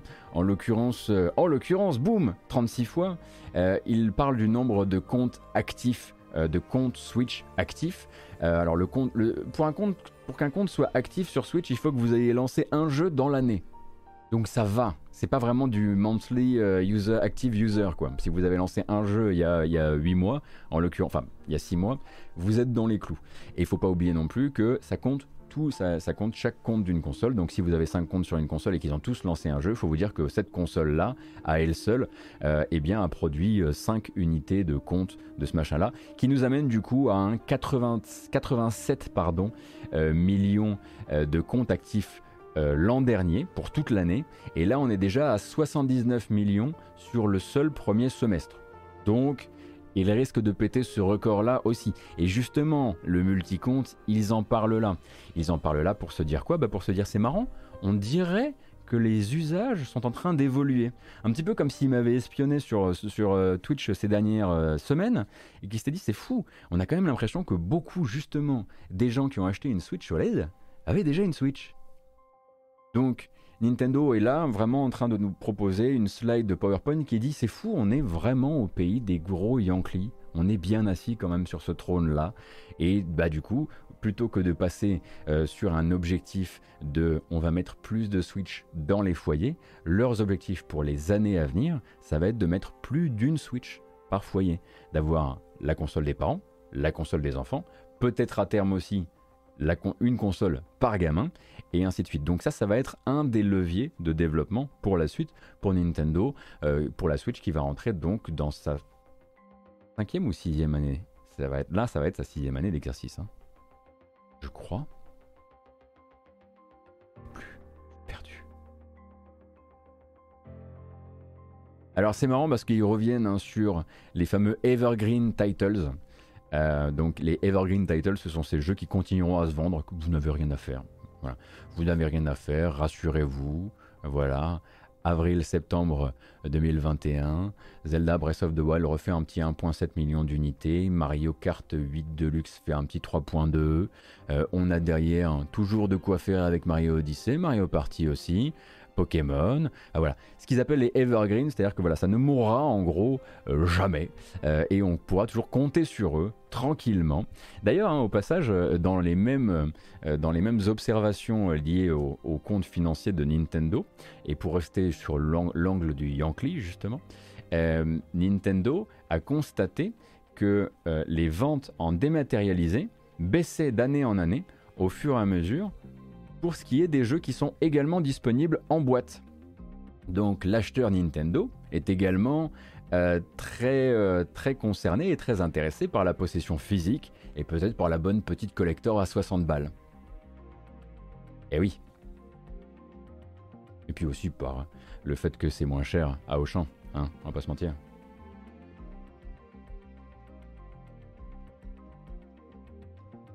Mais sinon, au niveau euh, des ventes, euh, derrière, euh, ça se passe très très bien. Hein. Il, le dit justement, le, jeu indépendant est en très très forte vitalité sur Switch à l'heure actuelle. Ça monte d'année en année. on reparlera du Switch Online derrière, mais vous voyez là par exemple, on a quelques trivia intéressantes qui ont été récupérées par Jarod. Il y a 6700 jeux de studio tiers disponibles sur l'eShop à l'heure actuelle. Euh, ce qui est un soutien record pour l'histoire euh, de Nintendo. Et là, vous avez deux, trois autres infos. Donc la, catégorie des 20-30 ans qui est la plus représentée, donc pas forcément la console des gros bébés. Euh, finalement, ça va en plaisante, on est entre nous, ça va. et donc voilà des, discussions notamment Nintendo qui se montre ouvert aux acquisitions, etc., etc. Mais bon, le Switch Online, c'est rare d'avoir des chiffres, autant en profiter. 32 millions de membres abonnés au Switch Online à date de la fin septembre 2021 qui en fait du coup euh, plutôt, euh, plutôt un, succès. Alors, la méthode de comptage. La méthode de comptage, encore une fois, il faut bien l'avoir en tête. Ici, ça va être d'utiliser chaque compte. Si vous avez un abonnement familial, que vous êtes à 6 dessus, ça fait 6 comptes dans ce, compte des 32 millions, d'accord? Histoire d'avoir un petit peu un, équilibre et, et qu'on se comprenne là-dessus. Alors évidemment, ils ont parlé du fait qu'ils avaient 32 millions d'abonnés. Ils n'ont pas parlé du fait que récemment, ça avait un peu, c'était un peu la soupe à la grimace, quoi. Entre le tarif du pack additionnel et les qualités parfois variables d'émulation de certains jeux, notamment du catalogue Nintendo 64 qui vient d'être ajouté, ils parlent simplement d'améliorer le catalogue et la proposition du service. Ils ne sont pas non plus, ils n'ont pas pris le temps euh, de s'étendre sur le fait que, il me semble, si je ne m'abuse, que le trailer du Switch Online pack additionnel est la vidéo la plus downvotée, donc celle avec le plus de pouces en bas de la chaîne Nintendo ou un truc comme ça. Il me semble que la communication du pack additionnel a, battu un, record dans le mauvais sens euh, il y a quelques jours ou quelques semaines.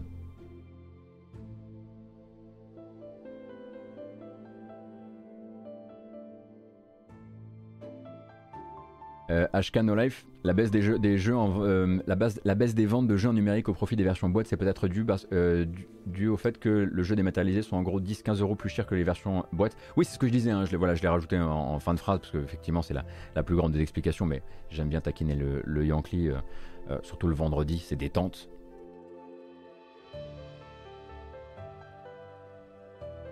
L'ancien record de dislikes, c'était une autre vidéo du NSO oui, ça m'étonne pas. Bah, c'est, j'imagine, quand ils ont encore annoncé des jeux Jaleco alors que tout le monde espérait des jeux Square Enix, quoi.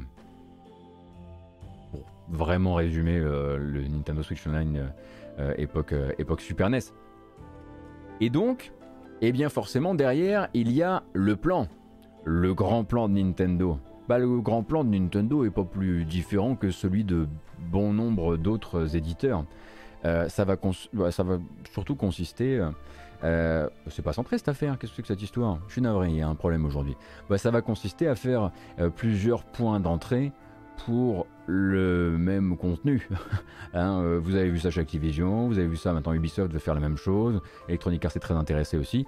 Eux justement, le centre c'est le compte Nintendo Et autour de ça, on va mettre du jeu sur mobile, on va avoir du merchandising, éventuellement du merchandising connecté, les parcs à thème aussi, hein, puisque pour l'instant on a le Super Nintendo World à Osaka, mais celui-ci va s'exporter. Non, seulement il va avoir une extension en 2024 qui sera dédiée à Donkey Kong, mais en plus de ça, il va s'exporter. Il va y avoir des zones Super Mario, notamment euh, dans des Universal Studios à travers le monde. Trois ou quatre parcs vont recevoir dans les années à venir des extensions Super Nintendo. Et puis il y a le film Mario, évidemment, hein, avec, euh, avec Illumination et Nintendo, et tout ça ce sont autant, de points d'entrée dans l'univers Nintendo et c'est l'un des très très grands axes de développement pour la suite. Notamment, hein, euh, puisque vous le savez, euh, le PDG de... Euh, comment il s'appelle? Chris, Chris Mélandry? Chris Mélédandry? Ah, je sais plus. Bref, le PDG de Illumination, le studio qui s'occupe donc de réaliser le film, le film Mario, a donc été amené dans le conseil d'administration de Nintendo euh, comme une preuve, de, une preuve forte du rapprochement entre les deux entités. Donc un film Super Mario, d'accord, mais d'autres films à venir ensuite, hein, on, le, comprend euh, assez aisément.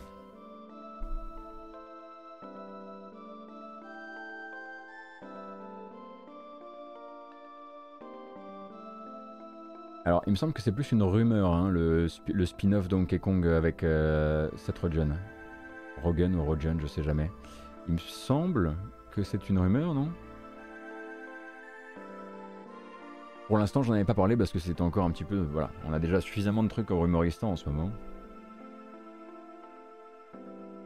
Oui, mais j'imagine que ça pourra tout à fait se, faire. Bah, il faudra que je revérifie. Hein. Je ne veux pas l'officialiser sans avoir. Là, je suis un peu en live, donc euh, je vais éviter de, je vais éviter de, trop me, de trop me, perdre euh, et de et de réaliser des choses que je. Enfin, d'officialiser des choses. French YouTuber euh, Goto says uh, it's official, machin. Doucement. Donc ça va, hein, du côté de Nintendo. Voilà. Merci donc à Oscar Lemaire pour les graphiques. Merci Gamecult aussi à qui j'ai à qui j'ai piqué euh, donc son résumé euh, du son résumé du de l'appel aux investisseurs de Nintendo. Donc je vous rappelle hein, que chez Gamecult il y a le premium et chez Oscar Lemaire, il y a aussi la possibilité euh, de s'abonner de manière à le soutenir dans son travail de compilation justement de ces chiffres. Et c'est avec plaisir qu'on le recevra la prochaine fois. Là, le pauvre était euh, malheureusement euh, absolument pas dispo. Et avant bah, de terminer quasiment, hein, on, une ou deux, une ou deux annonces à regarder, mais pas grand chose. Euh, eh bien, on va parler de A Better Ubisoft. Figurez-vous que l'association des employés d'Ubisoft, celle qui essaie justement de réveiller, d'éveiller les consciences aux problèmes internes euh, auxquels Ubisoft a décidé de ne pas encore faire face, entièrement pas, enfin en, tout cas pas entièrement, eh bien ils viennent de lancer une pétition publique. Une pétition publique lancée donc par le groupe A Better Ubisoft qui regroupe un certain nombre d'employés au sein de la structure qui se, qui se disent mécontents de la réaction euh, de Yves Guillemot et du top management de Ubisoft depuis l'explosion hein, des enquêtes, des articles, des témoignages et des scandales euh, autour de la culture d'entreprise d'Ubisoft. Hein, ça, c'était en, en, juillet de l'année dernière. Et donc, Better Ubisoft a peut-être besoin de vous, de votre signature symbolique. Je me suis dit qu'avec tout ce qu'on se raconte ici en matinale, c'est quand même la moindre des choses que d'en parler. Donc, hop, le petit tweet, il est là. Évidemment, il n'est pas centré, mais c'est pas grave. Hop. Et ici, donc, vous avez un Ubisoft qui va vous dire il y a. Alors, j'aime beaucoup, ils ont réutilisé le, ils ont réutilisé le wording, euh, le ton utilisé par le fameux mail envoyé aux joueurs de Far Cry 6 qui n'avaient pas suffisamment joué au jeu. Vous vous souvenez ce fameux euh, euh, temps et temps d'heures jouées, c'est extrêmement vous, nous décevez. Eh ben, ils ont réutilisé euh, euh, ce verbiage tout à fait agressif en disant Monsieur Guillemot, vous nous décevez, 100 jours et toujours aucune de, nos demandes euh, n'ont eu de réponse positive. On rappelle qu'ils demandent un certain nombre de choses hein, à l'entreprise. Alors, surely you can do better, than this. Hein, donc, je pense qu'on pense que vous pouvez faire mieux que ça. On rappelle que leurs demandes principales, elles sont celles-ci. Hein.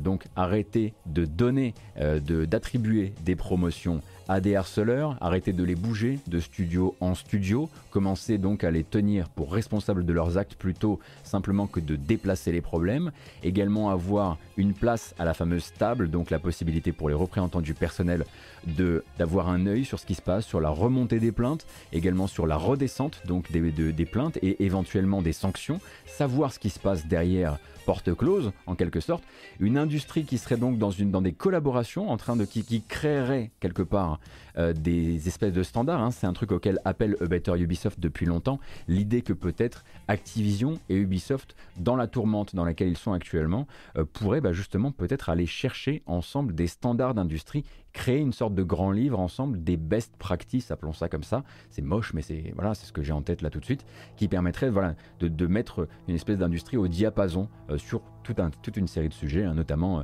euh, notamment tout ce qui est lié de près ou de loin bah, au harcèlement et et à la discrimination et tout ça. Et donc le quatrième que vous n'avez pas ici malheureusement parce que j'ai un problème dans mes fiches aujourd'hui. on va y arriver. Voilà, je vous fais des cascades aujourd'hui. Bon, bah là, vous ne le voyez pas, mais en l'occurrence, euh, leur demande, c'est éventuellement euh, de se diriger vers des syndicats. Voilà, maintenant, stop. Je vous le rappelle, ici, vous avez donc un appel qui est réalisé euh, par A Ubisoft à aller signer justement une pétition, une pétition qui est publique, qui vous permet simplement de dire bonne pratique aurait été mieux que best practice. C'est vrai, ma dingue. Comme quoi, de temps en temps, un petit peu moins de JCVD dans votre vie, je pense que je peux essayer d'y contribuer. Je, fais de mon mieux, je vous jure. Euh, et donc vous pouvez aller signer ça, vous pouvez dire je suis joueur, vous pouvez dire je suis streamer, je suis créateur de contenu, je m'intéresse à vos jeux, je, voilà, ou je m'intéresse pas à vos jeux. Et vous avez donc une petite section où vous pouvez dire pourquoi vous signez cette pétition. Donc je vous encourage à le faire si, euh, si, si les sujets vous intéressent évidemment. Puisque eux le but c'est peut-être aussi de pouvoir simplement dire il y a des gens, en fait, il n'y a pas que nous. C'est pas nous le problème.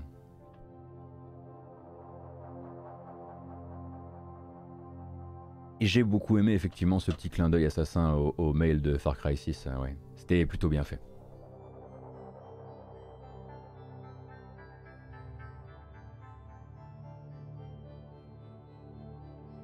Donc voilà, on a officiellement le droit de bambocher un petit coup.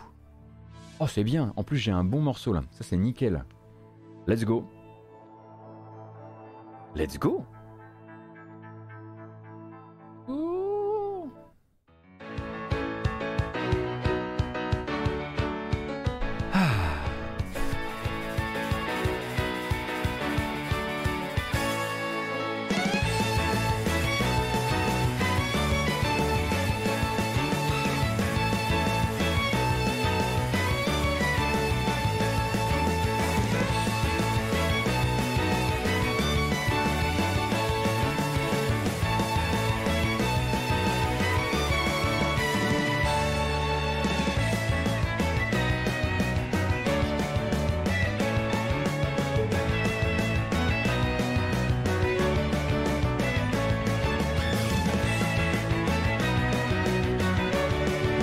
Mal. Pas mal. Hein, vous retrouverez évidemment ce JPEG sur ma boutique de NFT ce soir, comme d'habitude. Très très soif, hein. J'en profite, comme d'habitude maintenant, durant la bamboche, pour vous rappeler les fondamentaux cette vidéo, vous la retrouverez sur une chaîne YouTube sur laquelle vous pouvez, si vous le voulez, vous abonner pour ne rien rater de ce qui se passe sur la chaîne, que ce soit les VOD de matinale, de grâce matinale ou les essais de jeux. Ça arrive assez régulièrement quand même. Euh, vous pouvez euh, voilà, faire tout ce qu'il y a à faire là-bas, vous connaissez, hein, s'abonner, mettre la cloche, euh, le pouce, un commentaire, des obligeants si ça vous branche. Hein. Et puis vous avez aussi la possibilité de retrouver la matinale jeux vidéo en podcast audio. Pour ça, vous allez sur n'importe lequel des, sources de podcast, euh, que ce soit Apple Podcast, Google Podcast, euh, Podcast Addict, euh, Spotify ou autre, et vous cherchez la matinale jeux vidéo. C'est extrêmement simple, hein. c'est comme ça que ça s'appelle. du coup, voilà, c'est assez pratique pour retrouver tout ça. Et euh, merci, du coup, merci beaucoup d'être là. J'espère que ça vous plaît. On a deux trois bonnes annonces euh, à regarder avant de se dire au revoir. Vraiment pas grand chose. J'avais dit que ce serait assez, euh, assez, assez aujourd'hui. Et puis ensuite, moi, je partirai, je resterai en live pour traîner sur Forza Horizon 5 puisque j'ai eu une clé. Je suis sacrément content. mais donc, fini d'abord la bamboche.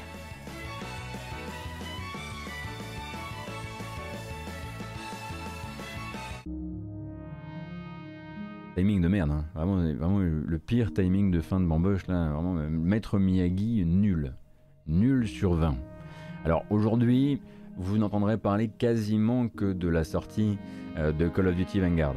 Hein, puisque le nouveau Call of Duty canon annuel euh, d'Activision sort aujourd'hui, les tests sont parus, vous avez notamment qui vont vous expliquer un petit peu les fondamentaux en termes de campagne solo, qu'est-ce qu'on peut en attendre, qu'est-ce qu'on peut ne pas en attendre, donc en attendre, a priori.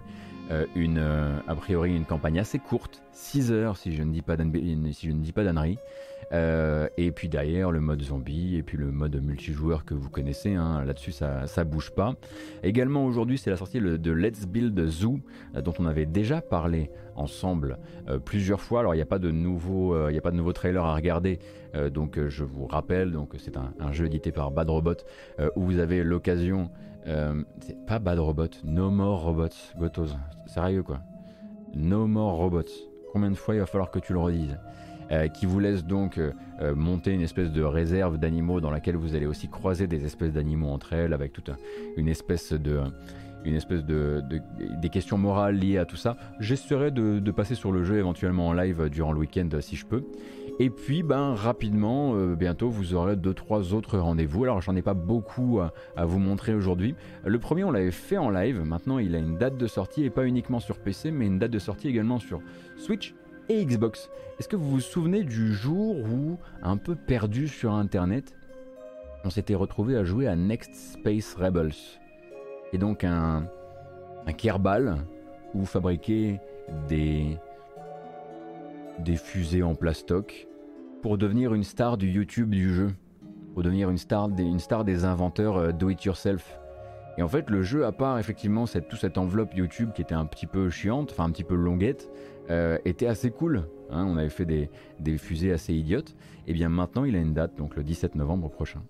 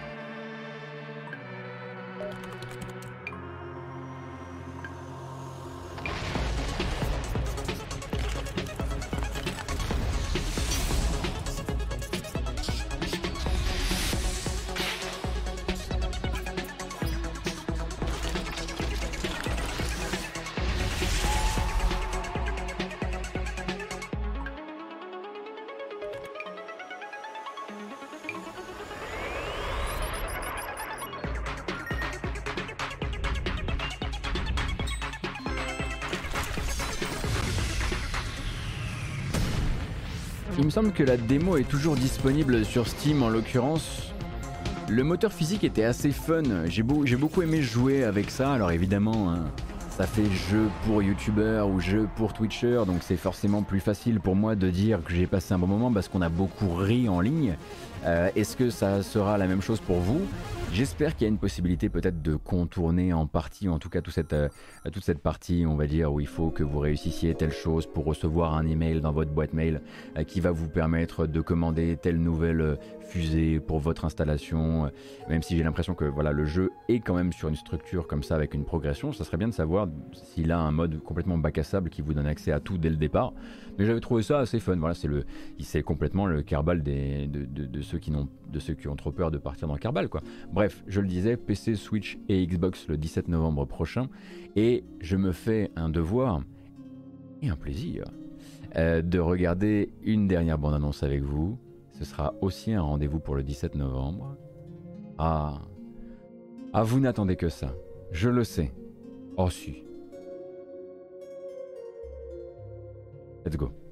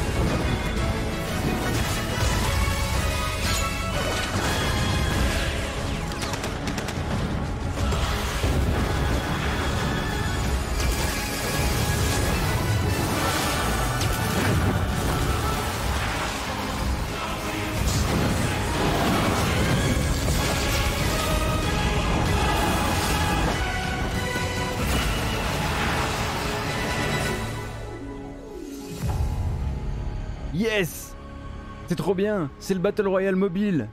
On a tous très envie. Allez mais si, allez, venez. Allez, on y va. Allez. Allez, si, allez. Allez.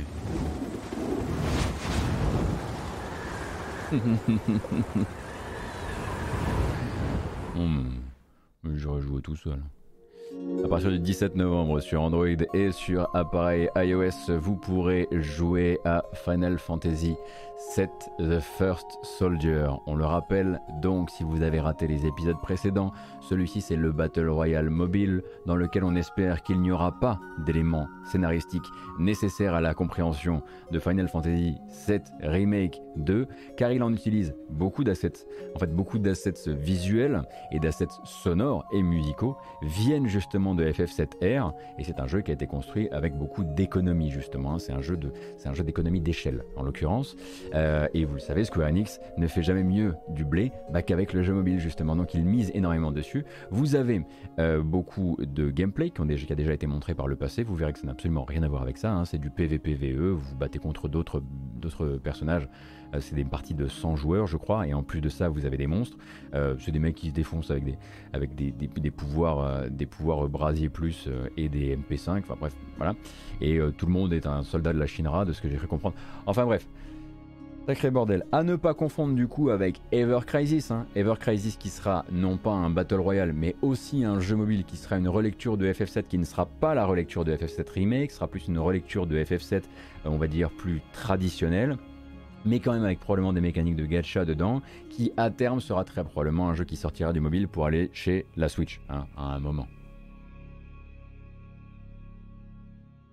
Du plaisir. Hein, mais du coup, si vous avez adoré la musique, j'espère que vous avez écouté la BO de FF7 Remake, parce qu'il y a de très grandes chances qu'à part peut-être une partie de la bande-annonce, euh, tout ça, ce soit déjà de la musique euh, FF7 Remake.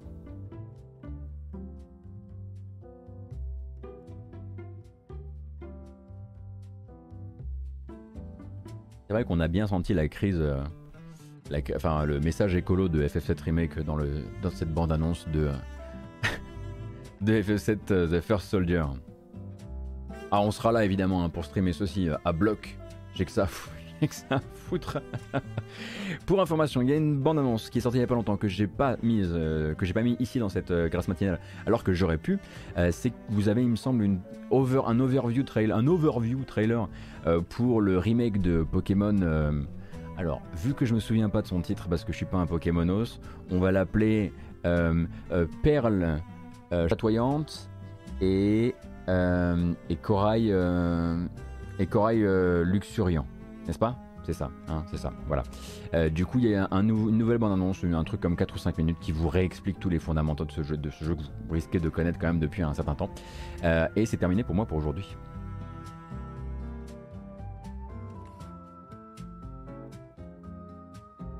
Et ça mérite euh, quoi? Ça mérite d'écouter. Ah, ça mérite d'écouter ça. Ouais, bien sûr.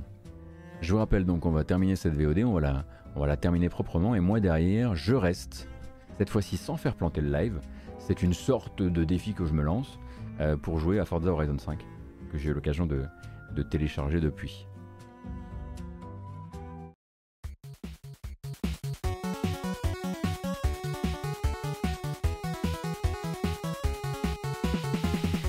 Merci beaucoup d'avoir encore une fois été là, nombreuses et nombreux donc pour cette grâce matinale du vendredi euh, où on a fait le tour de l'actualité du jeu vidéo. On se donne rendez-vous quoi qu'il arrive lundi matin 9h, hein, on reprend les bonnes habitudes.